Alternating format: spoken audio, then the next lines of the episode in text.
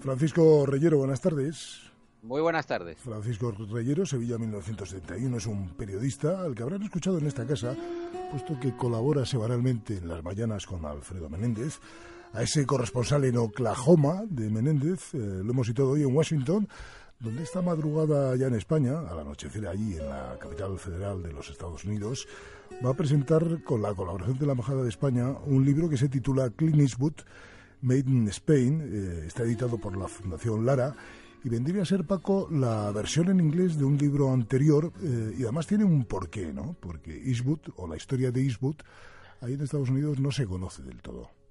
Bueno, no se conoce además porque él no se ha encargado de difundirla. Él parece que tiene un cierto resquemor eh, de rememorar esa etapa de su vida que sin duda ha sido trascendental. Él viaja a Almería y a Madrid para rodar en 1964 a Peaceful of Dollars, es decir, por un puñado de dólares, la película de Leone, y esa película que está plagada de problemas, de mm, asuntos presupuestarios turbios. Él incluso amenaza con irse del hotel de la Torre de Madrid, donde está instalado en varias ocasiones, porque ni siquiera le pagan las dietas. Digo que esa película eh, acaba siendo el revulsivo de su carrera. Fíjate que él cuando llega a España tiene 34 años, no es el personaje que hemos conocido y que le ha durado hasta prácticamente Gran Torino, su última intervención eh, en 2008 como, como actor. Y, decía cosas, bueno, un poco eh, insólitas, ¿no? Decía aquello de que Almería en un concurso eh, el primer premio sería una semana en Almería y el segundo premio dos semanas en Almería. Es decir, como si realmente fuera un, un, momento muy inhóspito. De todas formas, creo que es muy importante que la, eh, la afición, la, gente que conoce a Eastwood en, Estados Unidos, que tiene una legión de partidarios y seguidores, pues conozcan esa etapa de su vida y se le acerque el proyecto en inglés, que gracias, como tú has dicho, a la embajada y a María Molina y sus y su gente del equipo, pues se va a poder presentar esta tarde. Eh, los siguientes a lo, mejor, a lo mejor perciben algún salto en la conversación que mantenemos con Paco Rollero a través del Skype. Eh, el director que contó con Eastwood que entonces creo que era un emergente actor de series televisivas en Estados Unidos, fue nada menos que Sergio Leone, que tampoco pensaba en él, ¿no? Como protagonista de aquella película.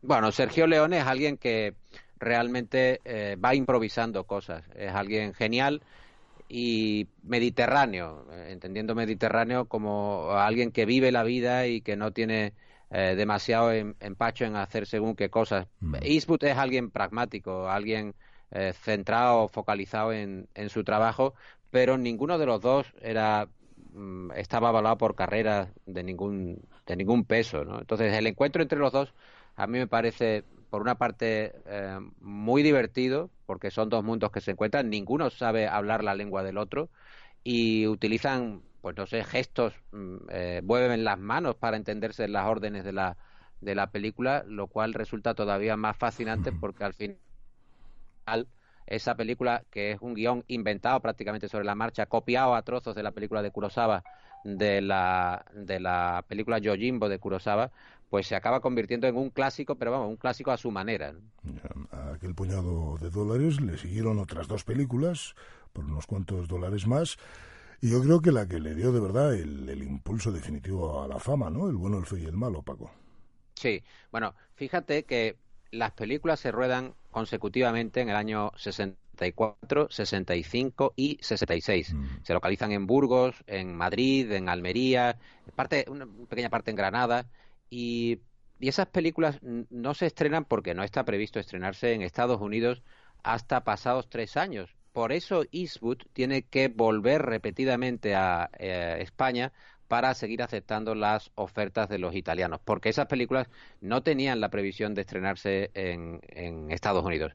Pero dado el éxito tan eh, sonoro que las películas tienen en, España, en Europa, en Italia, en Alemania, en los distintos países que participan en la coproducción, la United Artists compra eh, los derechos de las películas y los estrena de manera simultánea en, Estados Unidos, en, la costa este y en la costa oeste, hace una campaña de promoción bárbara y es por ello que Eastwood acaba siendo ah, reconocido por Hollywood. Es decir, es llegar a Hollywood vía España o vía Almería, Burgos, Madrid, después de que incluso él se negara a coger aviones en España porque temía que los aviones le pudieran dar algún, algún disgusto y recorrió el país por, por carretera. Bueno, pues fíjate lo que sería eh, un Madrid-Almería en el año 65, ¿no? pues una, una auténtica delicia, claro. Volvemos de Cartagena en tren y no te puedes imaginar lo que es en pleno siglo XXI, o sea que imagino que aquello debió ser una verdadera aventura. Eh, imagino que eh, Eastwood empezará a ser consciente de esa historia de la que reniega. Un Eastwood que, por cierto, eh, vuelve al cine, ¿no? Está a punto de estrenarse una nueva película en la que está en el cartel. Sí, vuelve la semana que viene, se estrena en, en Estados Unidos el 14 de diciembre la película de Mule, la mula, que interpreta y dirige Eastwood en una, bueno, digamos el mismo personaje que estamos acostumbrados a ver.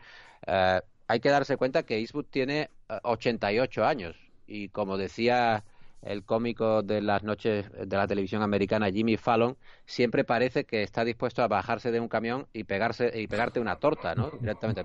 Pero pero es que, estamos hablando de una persona que está cerca de los de los 90 años y que está y que está entregando a Alberto una película por año. Eh, hace apenas un año estrenó la del tren a París, hace dos la de Sally, la película del piloto que mm. es capaz de salvar el avión aterrizando en el Hudson, en Nueva York. Y, a mí me, fascina esa frase de Eastwood que dice yo no dejo entrar al viejo en casa. Es decir, se mantiene permanentemente activo. Desde luego como actor es admirable. Eh, la presentación del libro va a ser seguida por una conversación que vas a tener, eh, Paco, con un fotógrafo que reside en Washington, ahí donde estás, pero que tiene raíces familiares en España y que además... Bueno, pues ha documentado eh, lo que vendría a ser el legado de Hollywood aquí en España, ¿no? En la década de los 60.